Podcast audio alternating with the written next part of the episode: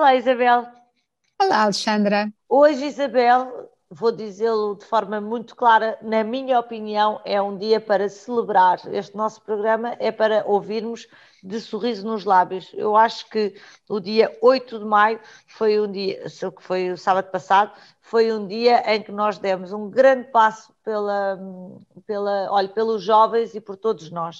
Uh, então, um homem de grande coragem, chamado Jean-Michel Blanquet, que é o ministro francês da Educação, um, proibiu o ensino da linguagem inclusiva nas escolas francesas. Isto foi uma notícia que foi avançada pelo Figaro, depois foi amplamente um, citada por outros meios também cá, cá em Portugal. Então, este senhor, eh, o ministro da Educação, Num documento que, que, foi publicado e que era dirigido aos reitores da academia e também a vários eh, funcionários do Ministério da Educação, diretores da Administração Central, etc., ele dizia, e agora abre aspas, vou ler, que o uso da chamada escrita inclusiva, que utiliza nomeadamente o ponto médio para simultaneamente revelar as formas femininas e masculinas de uma palavra usada em masculino, quando usada em sentido genérico, é um entrave à leitura e compreensão da escrita. Ah, Isabel, Alexandra. que... diga.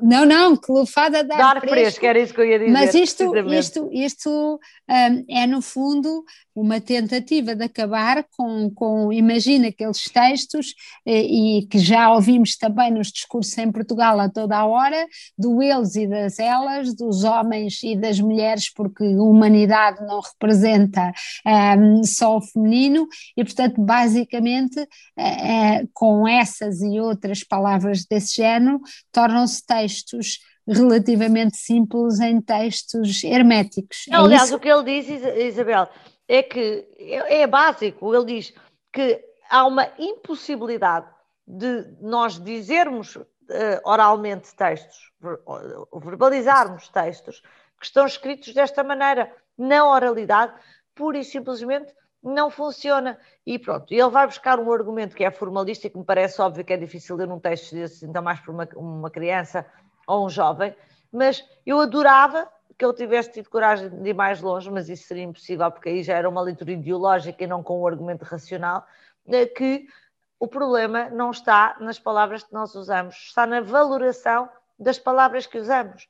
Uh, de começar um, um discurso por portugueses e segue o discurso, não, não é mais protetor das mulheres do que um, texto que tem português e portuguesas que se tornou absolutamente ridículo.